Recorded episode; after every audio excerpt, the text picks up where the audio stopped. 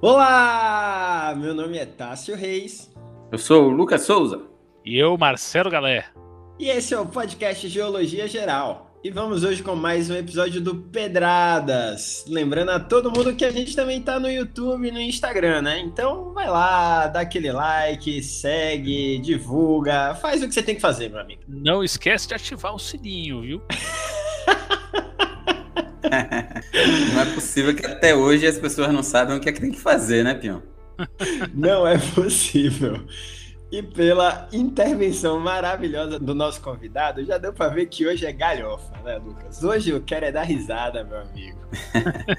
não que a gente não fale besteira nos outros episódios, mas hoje é exclusivamente pra gente trocar ideia, né? Hoje é aquele episódio com cerveja, com cara gente boa do outro lado, com história maravilhosa. É isso que eu quero, papai.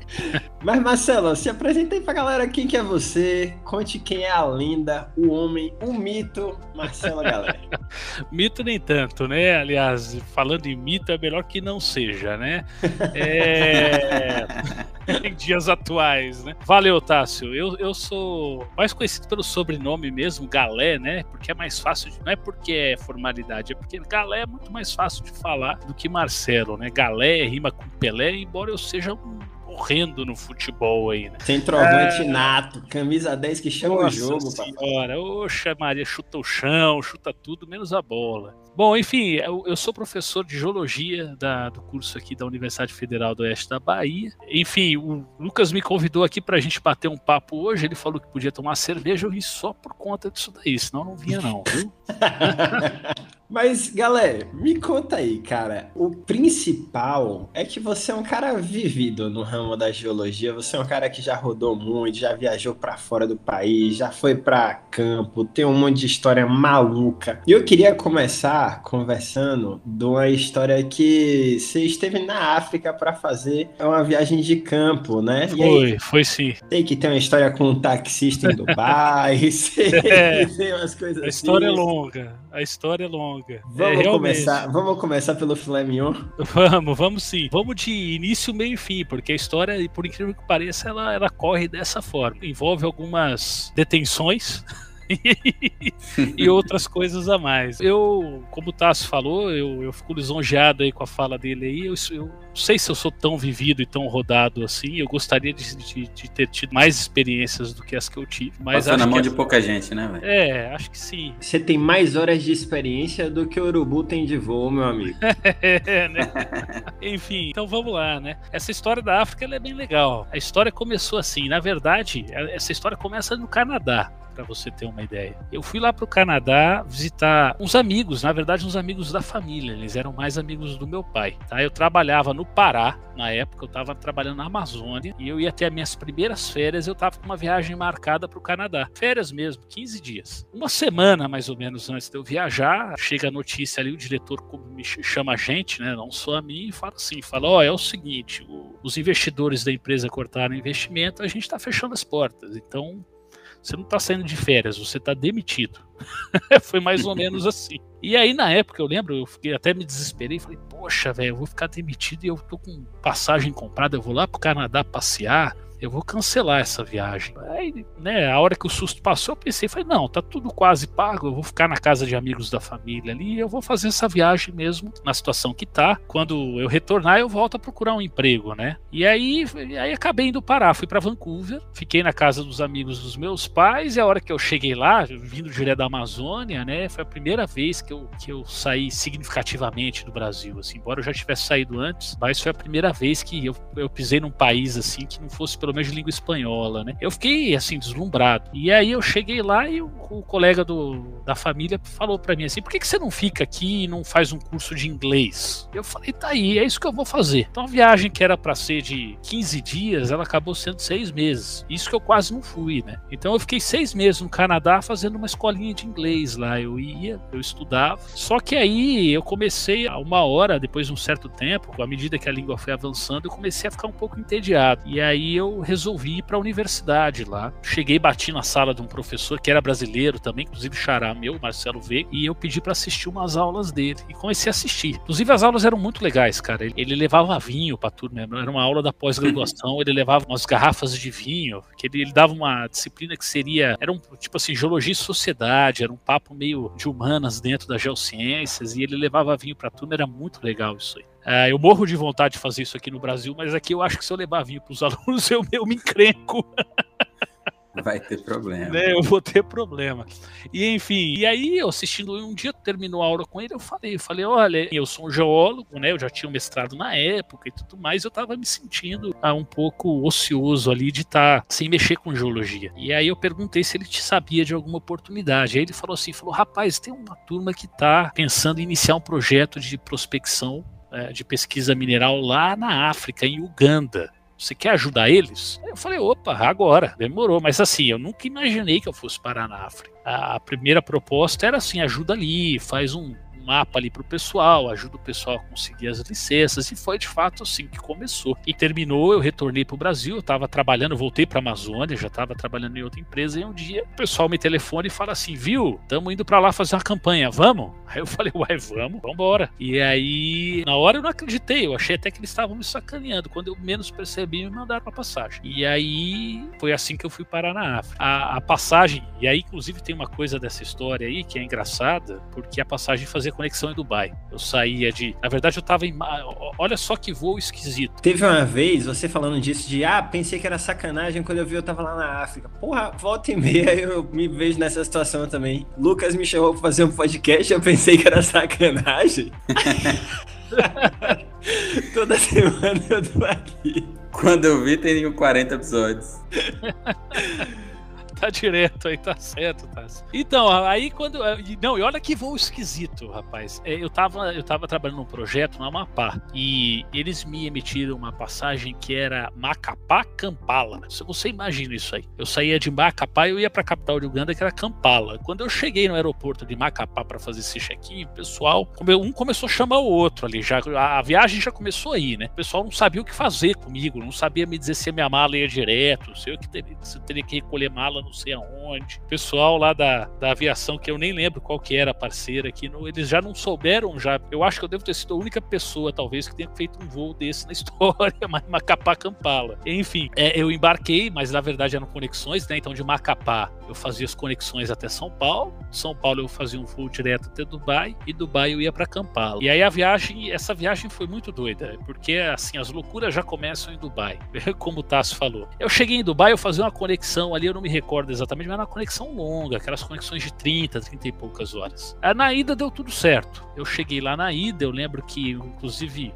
conversei com um taxista, a gente que acertou um valor, eu dei uma volta na cidade, visitei os pontos turísticos, eu não dormi, né, para aproveitar, passei a noite toda em claro ali uh, passeando. Não teve nada assim de muito especial lá em Dubai e na ida, né? A não ser no final, eu lembro que ele rodou, ele me mostrou todos os pontos turísticos. A famosa noite no puteiro, né? Já conheço ah, essa história. Rapaz, é, isso aí é na volta, eu vou te conto já.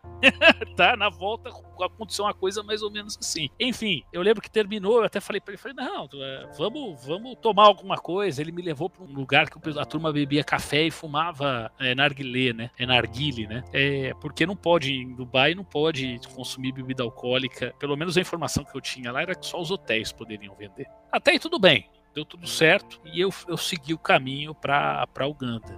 Rapaz, quando eu cheguei em Uganda, eu já tinha passado a noite toda em claro em Dubai para tentar conhecer a cidade. Eu não tinha dormido. Então eu tava um caco, né? Eu tava assim todo, depois de horas e horas de voo, eu tava todo detonado. Quando a gente chegou em Kampala, era um aeroporto assim, porte médio a pequeno, não era um aeroporto muito grande, né? Então quando a gente chegou, o único avião, pelo menos de internacional que tinha pousado ali era o nosso. E aí todo mundo desceu. Como eu tava, vinha desse passeio e tudo mais aí, dessa euforia, eu tava, né, eu tava precisando dar um trato ali no, no visual. O que que eu fiz? Tinha um banheiro, assim que você desembarcava, e eu entrei e tomei aquele banho de aeroporto, né? Escovei os dentes ali, tentei pentear o cabelo, né? Joguei uma água na cara, troquei a camiseta, porque o pessoal da empresa lá fora estava me aguardando. Vou tentar chegar minimamente apresentável. Por conta disso, na hora que eu retornei, eu fui o último da fila da imigração. E aí o pessoal começou a entrar, entrar, entrar, e aí eu fui o último. Na hora que eu cheguei, o pai vira para mim e fala assim: Ó, oh, o visto de entrada aqui em Uganda, eu não me recordo o valor, mas era assim, coisa assim, 14 dólares. Aí eu, beleza. Eu saquei o cartão de crédito e falei, tó, passo aqui. Aí ele, não, a gente não passa cartão de crédito, tem que ser em dólar, dinheiro. Aí eu não tinha dólar. Eu tinha os dinheiros, eu tinha real, eu tinha os dinheiros que eu tinha sacado lá em Dubai, eu tinha dinheiro lá de Dubai. Eu não pode ser nenhum desses aqui, eu querendo usar real lá em Uganda, né?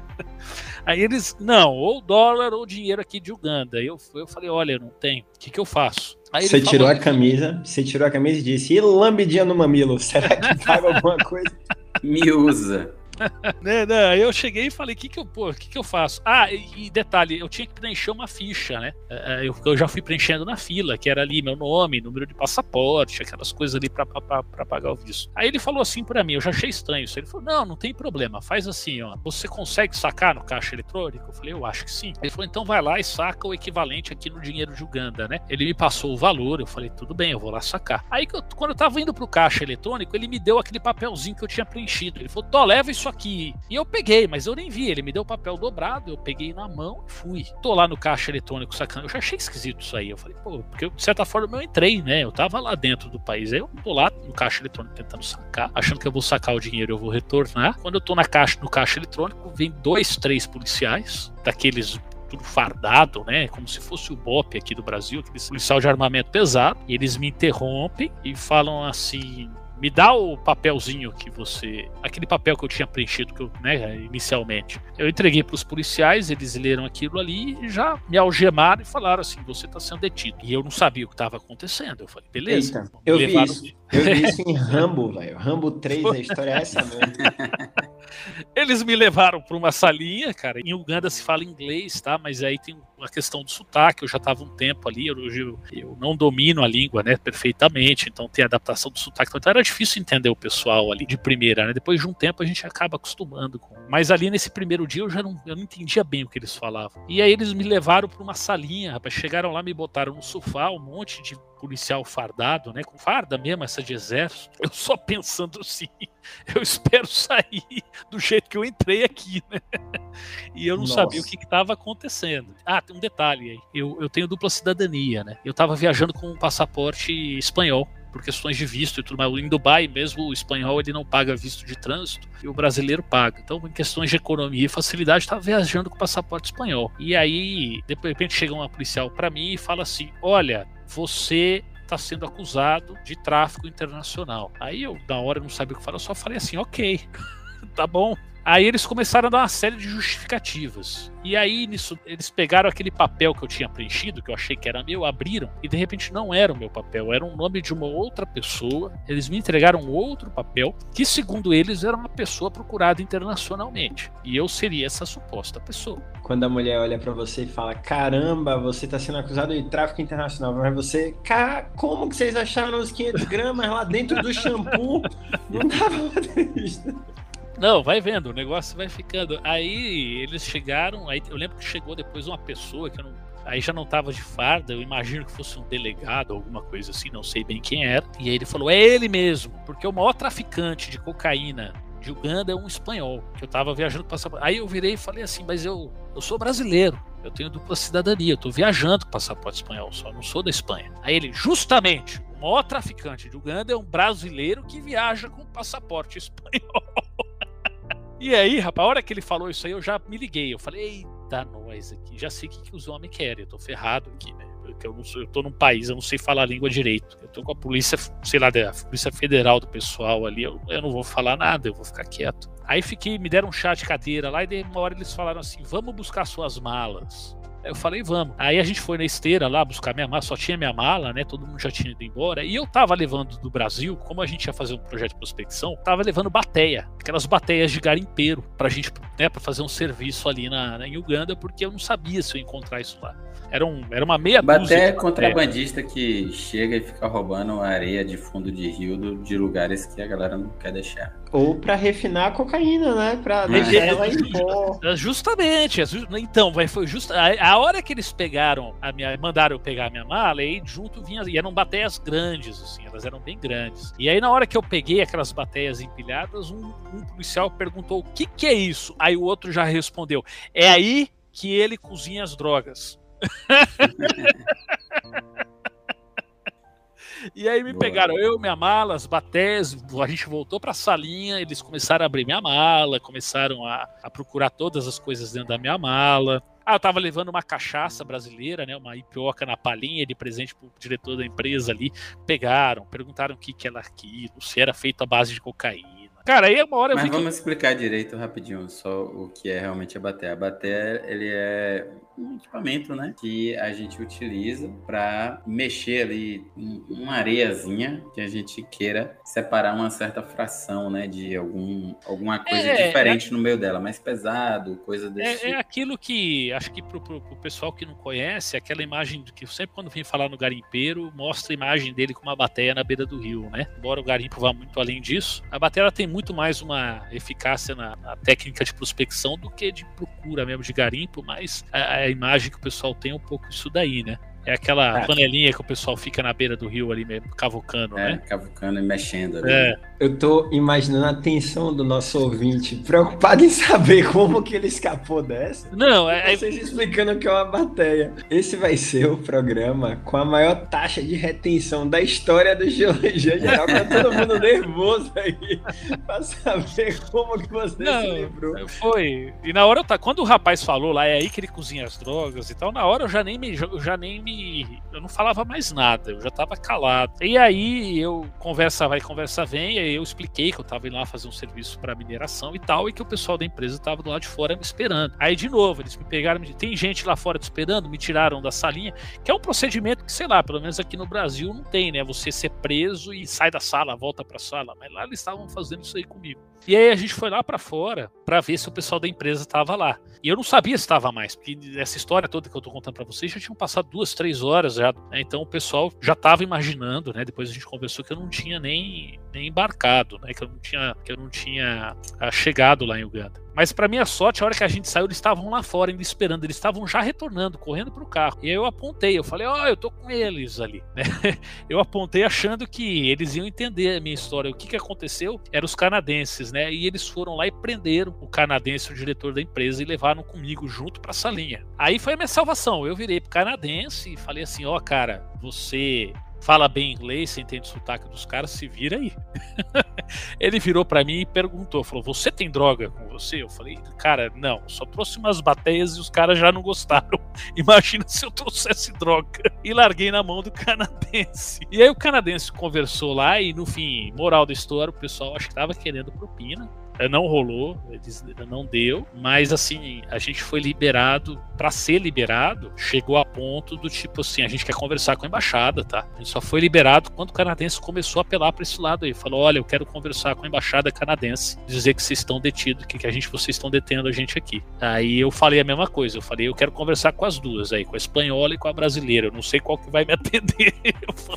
e aí, a hora que eles viram que a gente estava reivindicando isso, aí eles liberaram a gente. Então a chegada em Uganda Foi assim já, né? Depois disso, nunca mais o canadense contratou um brasileiro para ir para Uganda. um brasileiro com passaporte espanhol, né? Segundo eles. O... Enfim. O canadense mas... olhou assim: Ô meu irmão, eu é. nunca fui detido nesse lugar aqui, você está me colocando para é. isso. É. Então, essa foi a história da primeira vez que eu fui detido em Uganda, né? Que eu fui outra depois. pelo, pelo mesmo motivo. Meu Deus do céu, velho. Mas é porque o pessoal do podcast não tá vendo sua foto, galera. Senão a galera ia entender porque é que você foi detido. É, né? É. a cara de traficante desse homem não nega, né? Traficante. Você vê de longe esse rapaz é do crime. Não tem jeito. Rambo, aqui é Murdoch. Que bom que esteja vivo. Onde você está? Tudo bem? Dê a sua posição que vamos buscá-lo. Doc. Você vai ver quando eu voltar. Rapaz, aí rolou. Aí a gente chegou lá, a gente ficou uns. Fiquei 40 dias lá, a gente. A gente a desenvolveu a etapa de pesquisa que era para desenvolver lá. Aconteceu muita coisa legal nesse, nesses 40 dias, inclusive, a, a, olha só, velho, de, de, de, detido, né, de detento, eu, eu ao final teve um simpósio, congresso de mineração lá que o presidente apareceu e, e nos cumprimentou. Então, assim, eh, num momento eu tava, eu era o traficante internacional, segundo eles, no outro eu tava apertando a mão do presidente. O então, que só confirma, o que só confirma a versão dos policiais de que você talvez fosse ser, né? um traficante Você aperta a mão do presidente você tá levando droga, velho. Exatamente, tá exatamente. Mas aí foi muito legal essa viagem. Aconteceram várias coisas lá ao longo desses 40 dias. Aí a gente foi. Os trabalhos de pesquisa mineral, eles nunca ocorrem perto dos grandes centros, né? Eles sempre ocorrem em regiões mais remotas. E, na África não foi diferente. Então a gente foi para o interior de Uganda. A gente foi para uma região que chama de Caramorra, né? Caramoja, no norte de Uganda ali. Chegamos lá, não tinha, tinha cidade desenvolvida na região. Eram tribos mesmo. E tinha um hotelzinho ali, um lugar que foi onde a gente ficou e a gente começou a desenvolver o trabalho. Quando eu cheguei lá, aí é outra história legal, né? Eu precisava de uma equipe para trabalhar comigo ali, para conseguir a, a, amostragem, né? Para a gente carregar, para carregar as amostras, para fazer toda a campanha. Eu tinha dois engenheiros de Minas que estavam trabalhando comigo e um auxiliar ali que ele era responsável por essas questões sociais, né? E tudo mais. E aí ele perguntou quantas pessoas você precisa para trabalhar. E a gente fez um cálculo ali, eu não, eu não me recordo, mas assim, será 12 pessoas. Onde a gente vai arrumar isso daí? Eu falei, ah, tem garimpo aqui na região? Eu falei, tem, vamos num garimpo, que normalmente os garimpeiros eles estão habituados a trabalhar com essas coisas. A gente oferta uma diária, né? Aí legal. E aí foi assim, no primeiro dia de trabalho, a gente procurou um garimpo, chegou lá. Na hora que eu cheguei, tinha um monte de gente trabalhando. E aí, o, esse rapaz aí que era responsável aí pelas questões sociais, ele virou para mim, tinha, sei lá, umas 50, 60 pessoas no garimpo. Aí chegou lá, ele virou para mim e falou assim: escolhe. Aí eu falei assim: como é que eu vou escolher? Aí ele eh, tinha, eles tinham um dialeto local ali que ele falava, né? Era, aí... era pra você chegar e dizer, ó, galera, todo mundo aí, pedra, papel tesoura, campeonato, rapidinho, os oito melhores vão ser contratados. É, tipo isso. Falei, o, o, que ganhar dá um tapa no outro também, só pra dar uma emoção a mais. Exato. Aí ele, ele chegou e, e fez oferta, a empresa já tinha um valor estipulado que era baixíssimo, ali era uma diária de 8 dólares. Para eles lá era muito, né, 8 dólares americanos. E aí eles fizeram oferta, falou, ah, oh, para eles lá não, meu amigo, na conversão atual aqui no Brasil, 8 dólares americanos é equivalente a 19 mil reais o dia. É, tem, tem, tem, essa, né, eu acho que, acho que eu não tô ganhando 8 dólares por dia, mas enfim, ele fez a proposta, e aí, na hora que ele fez a proposta, todos, sei lá, aquelas 60 pessoas que estavam lá ficaram desesperados para conseguir. E aí foi, né? E aí que ele falou: escolhe. Aí eu pergunto: como é que eu vou escolher? Aí eu virei para ele e falei assim: é, manda levantar a mão quem fala inglês, né? Porque eles têm os dialetos locais lá, mas a língua oficial é inglesa, mas nem todos falam inglês. Aí ele mandou levantar: levanta a mão quem fala inglês. Aí nisso daí, é, uns 40% das pessoas levantaram a mão. Aí quem não fala inglês sai do bolo. Não. Aí sobrou aqueles 40%. Aí eu olhei para aqueles 40% e eu virei para ele e falei assim: que, que talvez lá na, na, cultura deles e no local não tenha nada a ver, mas isso é coisa que vem com a gente, né? Eu falei para ele assim: falei, pergunta quem tem menos de 18 anos. Talvez lá, não sei, talvez não tenha nem lei trabalhista lá com relação a essas coisas da idade, né? Mas é coisa que a gente carrega aqui da nossa, da nossa sociedade, da nossa cultura. Eu falei, eu não vou empregar um menino com menos de 18 anos. E aí ele perguntou, falou, quem tem menos de 18 anos, levanta a mão. Aí, daquele, daqueles 40% que sobraram, mais da metade levantou a mão. Aí eu falei, quem tem menos de 18 anos, sai. Aí o que sobrou foi quem eu empreguei. Foi assim que eu selecionei a equipe. O processo de entrevista mais estranho que eu já vi até hoje. Aí né, eu falei, ó, quem sobrou, então vai, vai vai, vai comigo. Era você ter perguntado, quem já traficou drogas internacionalmente, levanta a mão. quem já foi detido pela. Polícia é. Federal aqui. É, e eu vou ser de novo, a história continua. Enfim, eu peguei essa equipe, a gente trabalhou bem, tá? Enfim, desenvolvemos todo o trabalho lá, todo o trabalho. Ah, durante o trabalho aconteceu uma coisa muito engraçada, que uma vez eu entrei numa aldeia e, e muitos lá nunca tinham visto um, um branco, né? Nunca tinham visto um homem branco. Quando eu entrava nessa aldeia, então, para mim isso daí era, claro, de, de, fato curioso, né? Porque a reação era uma das mais diversas possíveis. As criancinhas mais novas era muito engraçado, os recém-nascidos, assim, as criancinhas até um ano, um ano e pouco, elas assustam. Literalmente. Elas olhavam para mim e começavam a chorar. Eu não as culpo, tá? Eu, talvez eu as entenda. Mas era, era, era, era, engraçado porque era a reação das crianças mais novas, dos bebês, né? Vamos dizer assim. Já as crianças um pouco mais, mais velhas, ali, 5, 6, 7 anos, elas corriam e vinham, elas encostavam em mim ficavam me tocando para saber se eu era de verdade, não sei. E o pessoal, os adultos, no geral, aí, aí os adultos as reações eram adversas, né? Alguns ficavam tímidos, todo mundo olhava curioso, alguns vinham tentar conversar. E, e nessas, nessas entradas das aldeias, o que me chamou a atenção foram duas coisas, né? Uma, a primeira que quando eu entrei, chegou, veio um rapaz falar comigo e ele falou assim: Ó, oh, o xamã ele falou, ele usou esse termo xamã, ele quer conversar com você, você precisa da autorização dele para entrar na aldeia, você não pode ir entrando assim. Aí eu falei, tudo bem, vamos lá conversar com o xamã. E aí tava imaginando, e ele é o líder religioso e político, né, dessas aldeias. Então eu tava esperando que eu fosse chegar lá e o homem fosse estar extremamente bravo, porque eu entrei sem autorização dele. Aí a hora que me levaram até o xamã, eu cheguei lá, ele estava totalmente embriagado, me viu e me abraçava. E que bom que você tá aqui. Quem sou eu para julgá-lo, viu, meu amigo?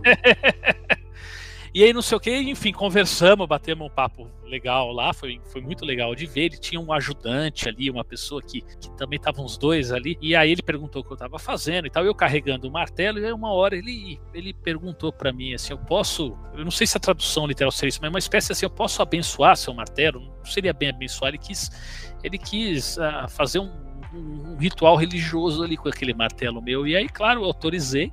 Eu tenho uma foto até disso daí, foi, foi legal. Ele pegou meu martelo, ele falou umas coisas ali na língua nativa, foi bem legal. E, rapaz, pode ser superstição ou não, pode ter funcionado ou não, mas por incrível que pareça, a primeira martelada que eu dei com esse martelo depois desse ritual, eu encontrei um fagulhinho de ouro, né? Que era o que a gente tava procurando, que é bem raro a gente encontrar Nossa. assim a olho nu. Então, tanto que o nome do meu martelo até hoje, o meu martelo tem nome, eu chamo de abençoado por causa dessa cena. E esse martelo tá comigo até hoje e me acompanha aí toda a minha carreira. Caramba, nunca mais devia... bateu no ouro na vida. nunca mais bateu no ouro na vida, mas uh, aquela lá aconteceu. Mas Marcelo, na verdade, você tá vacilando de estar trabalhando como professor, você devia agora estar tá trabalhando com conserto de carro, sendo um martelinho de ouro cara. É, tá vendo?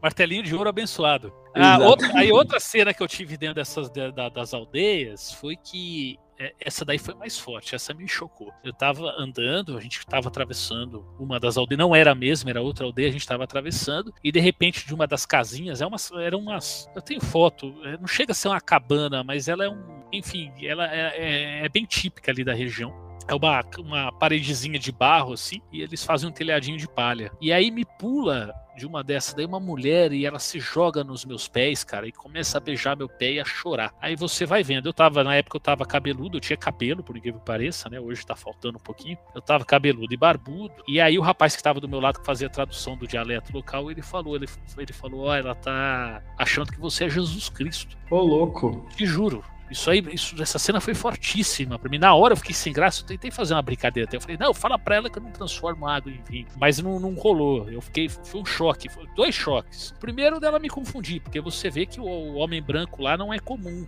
Então ela me viu, ela realmente acreditou que eu era Jesus Cristo. E a segunda coisa que me impactou foi o fato né, do poder da Igreja Católica, de estar tá lá, de, de você ter uma pessoa devota ali do cristianismo ali no, no, no meio de Uganda ali foi, foram os ingleses que levaram isso daí. Então eu não sei quantos homens brancos ela viu na vida e ela acreditou que eu era um o Jesus Cristo. Então isso aí isso me chocou isso me chocou isso está entre, as, tá entre as experiências mais fortes que eu tive na minha vida. Caramba, isso é muito louco mesmo, porque se você para pra pensar que Jesus Cristo tá ali na Palestina, né, e a chance dele, na época pré-expansão árabe, ser de fato um homem negro, né, e você uhum. ter o, o, branqueamento da figura de Jesus e você, você lá sendo... É muito louco, velho.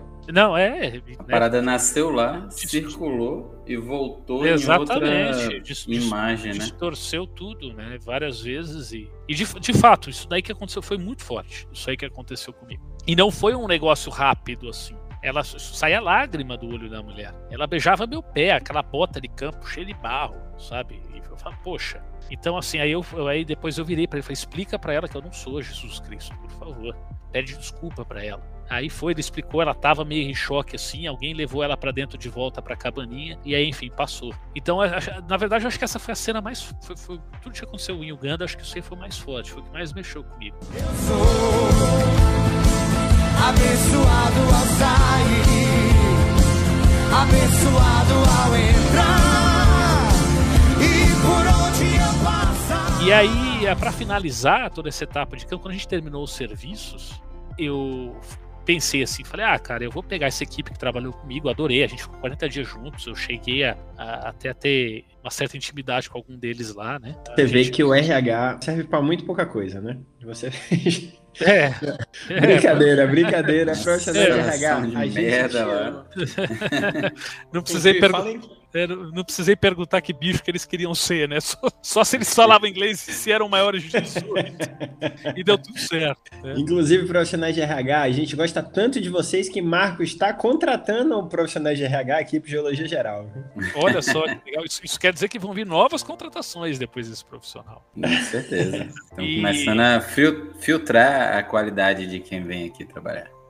Rapaz, aí vai vendo, né? Aí nisso daí, no finalzinho da campanha, os canadenses chegaram para ver conhecer o projeto e tal. E a gente já tava para ir embora. E aí, uma hora, eu, eu mesmo, essa ideia até partiu de mim. Eu cheguei pro pessoal ali da, da, da vila que a gente tava, ali não, já não era uma aldeia onde ficava o hotel, de fato era uma vila. Uh, e pro pessoal da minha equipe, falei: Ó, vamos fazer uma festa de encerramento aqui, né? Sou brasileiro, como manda o mandamento, a gente termina um serviço com sucesso. Vamos fazer um churrasco e beber cerveja. E aí o pessoal adorou, Ei, vamos. E aí eu lembro assim, eu eu tinha um dinheiro da empresa que ficava na minha mão, que era para uma emergência, uma coisa assim, porque tava quase tudo pago, né? Hotel tava pago, alimentação tava paga, minha, da equipe. Eu tinha um dinheiro para emergência que era pouco, assim, mas considerando que tava tudo pago, ele dava. Eu não me recordo, devia ter ali 400, 500 dólares na mão. E aí eu lembro que uh, eu cheguei no hotel, na, na, no hotel mesmo, que vendia cerveja, e perguntei, falei, quanto é que custa a cerveja? Para você ver, né? Como a empresa tava pagando, eu, eu bebia quase toda noite uma cervejinha, mas não sabia quanto custava. Eu lembro que na hora que ela me falou o valor, na conversão para o real dava assim, a garrafa de cerveja lá dava coisa assim de 80 centavos de real. Na hora que eu passava pro dólar, era absurdo. Dava 20 e 30 centavos de dólar. E eu, tipo, com 400, 500 dólares na mão, que era pouco, mas era o que eu tinha, era o último dia. Eu... É assim que surge o meme do homem numa banheira de cerveja, né? Foi desse jeito. Uh, e aí, então, enfim, aí eu falei pra turma, falei, não, deixa, eu pago a cerveja. Aí eles falaram assim, não, você paga a cerveja, a gente arruma carne, vamos fazer esse churrasco. Aí eu fiquei felizão, aonde vai ser o churrasco? Aí tinha, a, a geomorfologia lá era o seguinte, a gente tinha ali um, era uma grande planície, tinha alguns morros, assim, uns cocorutos ali que eles afloravam, né, nessa planície. E aí eles apontaram para uma delas e falaram: vamos fazer no alto daquele morro, que é um morro sagrado aqui pessoal da vila. Falei, legal, vamos fazer essa festa lá. Aí eu comprei, acho que duas caixas de cerveja, o engradado era igual ao nosso aqui, era cerveja de 600 ml. Eu comprei ali dois, né, daquele engradado de 24. Paguei ali absurdo, ali acho que não deu 20 dólares esses dois engradados. Aliás, não deu 10 dólares. E paguei a cerveja, só que eu trabalhava no dia seguinte. Eu cheguei pro pessoal da vila e falei assim, falei, olha, de manhã eu vou para campo, eu retorno um pouco mais cedo, lá para duas, três horas eu subo no morro e encontro vocês ali em cima, vão? Podem começar. E entreguei o dinheiro para eles equivalente a cerveja e fui, né? Aí, beleza, fui trabalhar. Quando eu voltei, eu comecei a subir aquele morro, aquele raio daquele morro, rapaz, que parecia ser pequeno de longe, não acabava nunca aquela subida. Nossa, parei umas três, quatro vezes para descansar no meio do morro. Quando eu chego ali em cima do morro, tinha uma caixa de som grandona. Eles escutavam muito reggae lá, reggae jamaicano mesmo, que é muito legal. Música lá muito boa. Mas assim, era um morro que era um lajedo de pedra, né? Não tinha árvore, não tinha nada ali em cima, era um lagedão. Então tinha um fio que subia até lá em cima, tinha caixa de som. E a hora que eu chego lá, eles estavam me aguardando para beber a cerveja. É, acho que por educação, questão é, eu tinha liberado eles, mas acho que por questão ética deles ali, cultural, eles me aguardaram. Ninguém tava bebendo cerveja. A hora que eu chego lá, tá as duas caixas de cerveja que eu havia pago, é, é, é quente, engradado no sol. Não era, não era quente natura, era quente no sol aquela cerveja devia estar tá pegando sol ali desde, sei lá, desde as 11 horas da manhã, e era 4 horas da tarde. Quente, quente, quente. Tinha um pouco de refrigerante também, que eu lembro que eu, que eu havia. Aí eu olhei aquilo ali, e do lado das caixas de cerveja tinha duas cabras, dois bodes. E eu perguntei, falei, e o, o churrasco? Aí eles apontaram pros bodes, falaram: tá aqui, ó, a gente trouxe a carne. A gente tava ali aguardando. Aí eu falei, ah tá. Aí a hora que eu cheguei lá, fizeram a maior festa. Literalmente decapitaram os dois bodes na minha frente. Começaram lá, a, eles tinham tipo um telo, né? Eles começaram a picotar os bodes no cutelo e a beber aquela cerveja quente, mas quente, rapaz, no sol. Aí me vieram me oferecer e eu falei, ô oh, rapaz, eu acho que eu vou tomar uma água hoje. Tanto que eu tenho foto dessa festa, eu tô tomando água. A água tava quente também, mas eu acabei deixando a cerveja de lado. Eu pensei, depois eu desço lá no hotel e tomo uma gelada. Deixa a cerveja pra turma aí, cerveja de 45 graus. Cada, cada garrafa que eles abriam estourava igual uma champanhe, assim. E a turma fazendo uma festa. Eu olhei, olhei. Muito falei, longe de ser Jesus, né, velho? Que Exatamente. Joga cerveja quente, né, galera? Exatamente. Aí eu olhei aquele monte de macho ali e perguntei, falei, rapaz, vem cá, e cadê as mulheres? Aí um virou para mim e falou assim, falou, não, a mulher traz má sorte nas festas. Elas não podem vir para festas, é proibido. Aí eu, eu, pensei, eu não falei, mas eu pensei, eu falei, muito massa a festa de vocês. Sem mulher e cerveja no sol. Que maravilha. Vocês sabem fazer festa como ninguém. Por isso que carnaval no Brasil faz tanto sucesso, né? Tá a galera chega aqui e não entende nada. Tá. Aí aquele monte de macho bebendo cerveja quente no sol ali. Mas enfim, foi legal. Eu fiquei um pouquinho ali. Aí depois, rapidamente, eu desci pro hotel. Aí eu tomei uma cervejinha gelada, deixei eles curtindo ali. Mas ele, eles gostaram da festa. Eu achei curioso. Uh, e assim encerrou a campanha de trabalho nossa.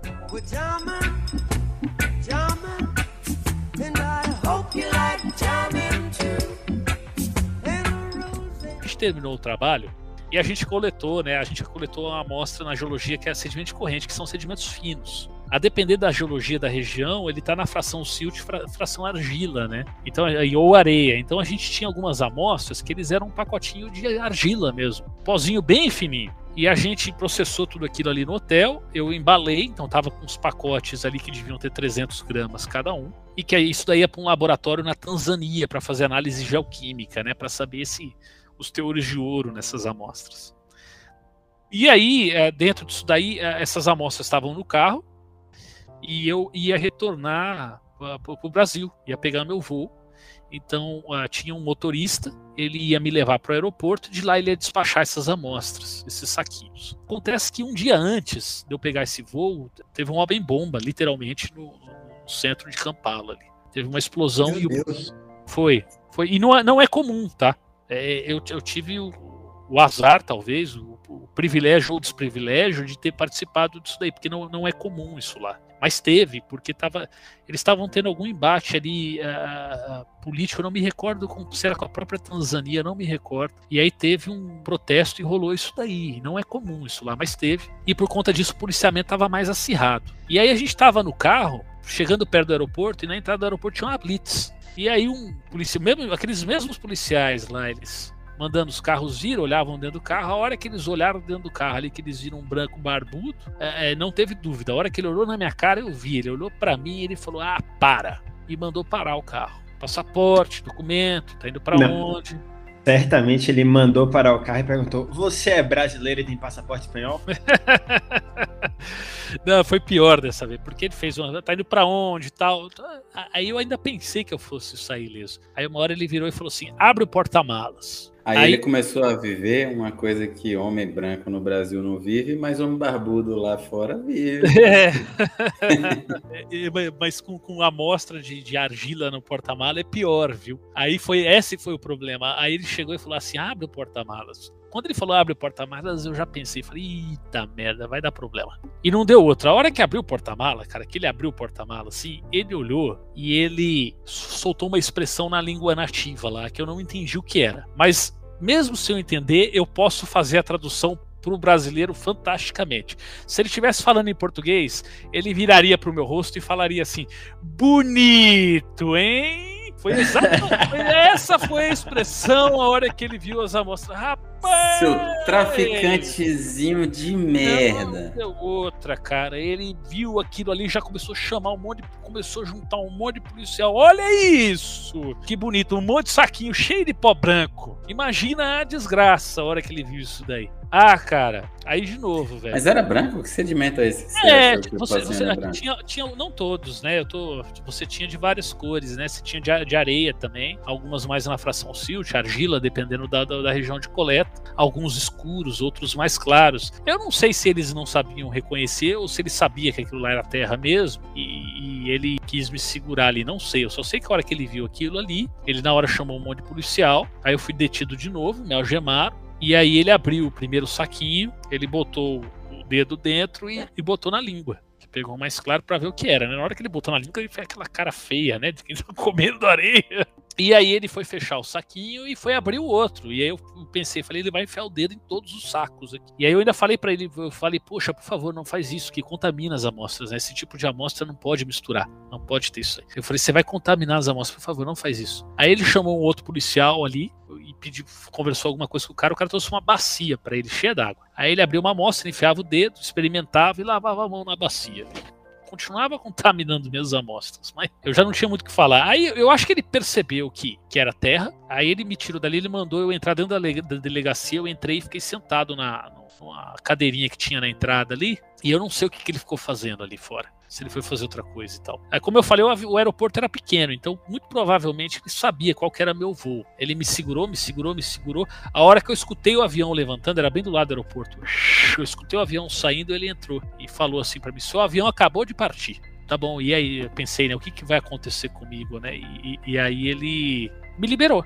Literalmente, aí ele me liberou. Ele viu falou, isso foi por você me ter feito comer terra, seu sacana. É, Foi, deve ter sido. É, Aí eu fiquei lá em Uganda, o pessoal da empresa já tinha ido embora, e eu falei, o que, que eu faço agora? Aí eu, eu me estrepei, eu precisei ir lá para o aeroporto remarcar o voo, paguei, a empresa havia pagado o voo inicial, eu paguei o, o remanejamento, eu lembro, do meu bolso, foi com o meu recurso e não foi barato. Aí não tinha voo pro dia seguinte, o próximo voo era tipo daqui três dias, e eu fiquei em Uganda esperando o próximo voo por conta dessa cena aí. Ah, então foi, foi assim a segunda vez que eu fui detido em Uganda. Ah, mas não foi a última vez que eu fui detido nessa viagem, não. Meu Deus, é só reviravolta. Aí a, a- a história não acaba, né? Aí o que que acontece? Eu fiquei lá mais uns dois, três dias, não me recordo exatamente o, o quanto, e aí eu, eu finalmente consegui embarcar retornando para o Brasil e eu tinha aquela escala de volta em Dubai. Quando eu cheguei em Dubai, é, o que que acontece? Em Dubai, é, os canadenses lá em Uganda, eles tinham me dado um monte de remédio para malária, né? Que tem muita, muita incidência de malária lá em Uganda. Só que eu não tomei esses remédios, tá? É porque, até lendo a bula, não tem um remédio que, que previna a malária. Você tem um remédio para tratamento, não para prevenção. E é um remédio muito agressivo. Ele taca o fígado e tudo mais. Então, quando o pessoal me Chama, deu. chama hidroxicloroquina. É mais ou menos isso daí. então eu não tomei. Eu falei, não tem eficácia, a empresa me deu, eu deixei na mochila eh, e esqueci aquilo lá na mochila. Só que eles me deram uma caixa pra, achando que eu fosse tomar lá ao longo dos 40 dias. Eu tava cheio de remédio pra malária na mochila. Eu esqueci isso aí na mochila. A hora que eu passei no raio-x lá em Dubai, eles viram aquele monte de pílula, mandaram eu, eu abrir a mochila. E na hora que eu abri a mochila, nossa, me sai ali, não lembro, um monte de caixa de remédio pra malária. E aí eles perguntaram: o que, que é isso aí? Você tá viajando com isso? É, e eu falei, expliquei, falei, Meu aí, Deus. falei, Mais é uma vez. é, isso é remédio pra malária. Eles, você tá com malária? Eu falei, eu não. Aí um conversou com o outro, um conversou com o outro, pronto. Apareceu um policial e me levou pra uma salinha. Mais uma vez. Aí eu cheguei nessa sala, tinham dois árabes com turbante, assim, né? Aquele barbudão e tal. E aí eles me fizeram uma pergunta em inglês, o que eu tava fazendo ali, eu respondi. E de repente eles começaram a conversar entre eles ali em árabe. Eu, eu acho que é árabe, né? Em, em Dubai, acredito que seja. Mas, enfim, no, no dialeto local deles.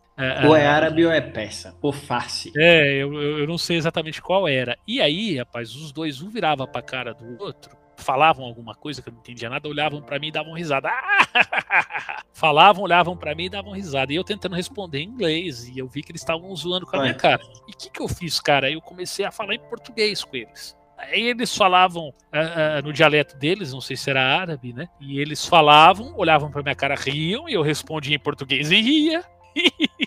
e comecei a fazer isso aí. Aí eu acho que eles, não sei, não sei o que aconteceu. Aí uma hora eles riram e eu ri, eles me liberaram, bateram o carimbo de entrada ali e eu consegui entrar em Dubai. Mas, mas depois de ter saído de Uganda daquela forma, eu tava com medo de que pudesse ter sido pior. Mas passei um Meu susto Deus. ali. E aí vai vendo, aí não, aí, aí não acabou. O que aconteceu? A, a empresa havia reservado hotel para mim em Dubai, tanto na ida quanto na volta. Eu tinha um hotel bom para fazer a, a conexão ali.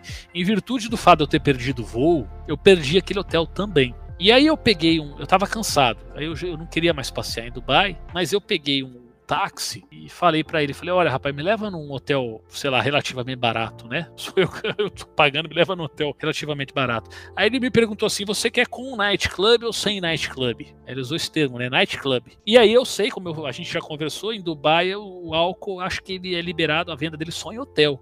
Você não pode vender em outros estabelecimentos. Eu, talvez só para turista, o nativo não pode comprar. E aí eu sei que o pessoal, as baladas de Dubai, elas ocorrem no hotel em virtude dessa licença. E vai muito europeu para lá. E aí eu imaginei, falei, pensei assim, nightclub, pensei assim, falei, porra, pegar uma balada em Dubai não é nada mal, né? Depois dessa saída de Uganda, eu falei, vamos com nightclub. Galera, não me vinha com essa inocência não, que você sabe que você tava indo no puteiro. Você sabe. eu te juro eu, que eu não sabia. Sabemos que você sabe. Eu te juro que eu não sabia. Sendo honesto para você, eu achei de fato que era uma balada. Eu tinha visto umas coisas em Dubai antes de eu chegar lá. Eu achei que era uma balada, e eu sei lá as baladas cheias dos europeus. E eu imaginei, falei, pô, eu vou chegar lá, vou conversar com as europeias, gente do mundo todo. Beleza, a hora que eu Aquele cheguei, cara que chega em São Paulo e quando chamam ele pra sair, ele fala, porra, tem aquela tia Augusta ali, né, que a gente. Cara, boa. mas você ia imaginar, você imagina que tem puteiro em Dubai? Cara. Você imagina? Eu, não, não vendem nem bebida alcoólica, você acha que vai ter puteiro? Galera, tem puteiro na casa dos meus pais, não vai ter puteiro no Pelo amor de Deus.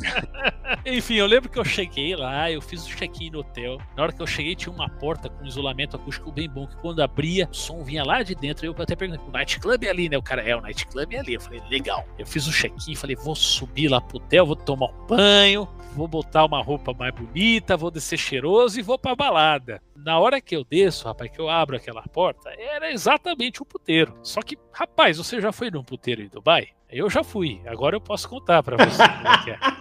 Jovem, eu não fui puteiro em Salvador, quanto mais em Dubai.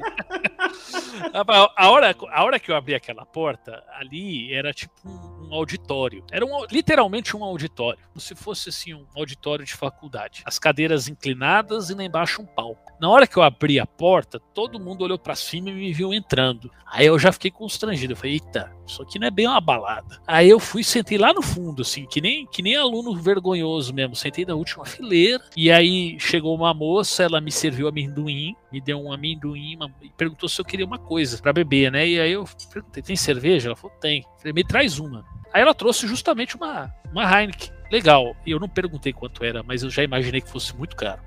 Eu fui bebendo 50 leve. dólares. Você pagou é. numa, numa long neck da Heineken o preço que você pagou em dois engradados em Uganda. É. Olha, é, foi, foi, na verdade foi mais caro, sim. É, não deu 50 dólares não, mas foi 20. Eram 20 dólares a long neck da Heineken. 20 dólares. Que se você fizer a conversão direta hoje, aí tá mais de 100 pau uma long neck. E... Mais de 100 mil que você quer falar, né? É. E aí, eu fiquei dando pequenos golinhos naquela Heineken, comendo aquele amendoim, lá na última fileira e vendo. Aí funcionava assim. Era um palco, as mulheres entravam e elas faziam a dança do. A dança, uma dan a dança delas lá, né? Acho que é tipo dança do ventre. Elas ficavam fazendo. E na primeira fileira tinha um monte daqueles shakes árabes. E eles ficavam fazendo, cara, oferta, era igual um leilão mesmo. A mulher ia dançando e eles ficavam leiloando a moça. E aí, a cada leilão desse daí, é, se ela aceitasse, ela botava uma coroa. Tinha uma coroazinha no palco ali. Quando alguém fazia uma oferta, ela botava a coroa. Inclusive, era mal palhaçada. O cara, o árabe fazia oferta que não era pouca coisa, cara. Estamos falando assim, oferta de 10, 12 mil dólares, tá? Os caras têm muito dinheiro. E aí, às vezes fazia uma oferta, a moça chegava, ela ameaçava pôr a coroa assim, e tirava, não, não chegava a pôr. E aí os caras iam leiloando até chegar no valor que ela queria. Na verdade, tinham dois, três caras ali na frente, eles ficavam tudo de mão dada, tava, era um monte de homem, tudo de mão dada no puteiro, um monte de homem de mão dada no puteiro, e tinha uns dois, três ali que de fato faziam os lances, que eu acho que deviam ser os shakes, né? Acredito eu. Eles faziam lance para vários. Então, assim, eles eram 12, 10, 12 mil dólares torno, a média dos lances ali que as moças fechavam. Só que ele não levava uma só embora. Ele levava de meia dúzia. Então, assim, enquanto eu tomei aquela long neck chorando que eu ia pagar 20 dólares numa long neck, achando que eu tava falido e que eu não ia ter dinheiro para comer para voltar pro Brasil, os sheik árabes estavam pagando 10, 12 mil dólares em cada mulher ali, velho, levando meia dúzia delas gastando assim 100 mil dólares numa noite. É muito dinheiro, cara. É um troço assim, é, é abstrato, é abstrato. Não, os Aí outros eu... caras eram os amigos do Neymar, né? Era, eu acho que era. Eu acho que era mais ou menos assim.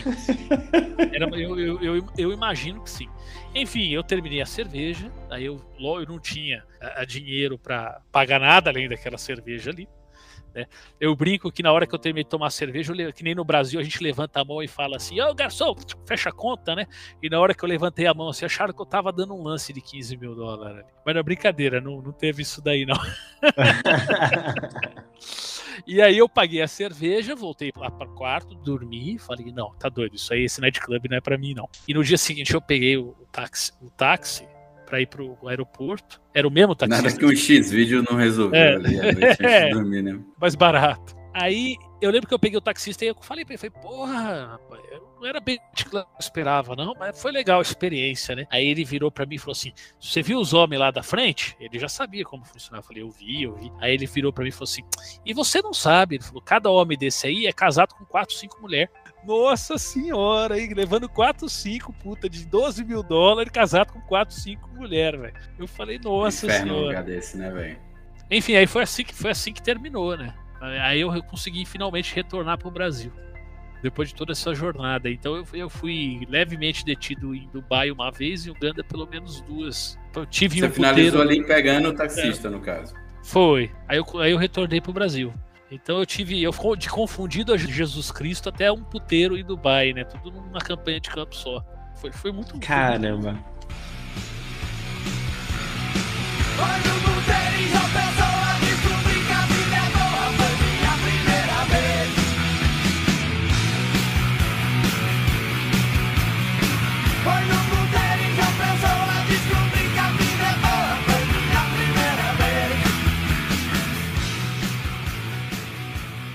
isso que aconteceu.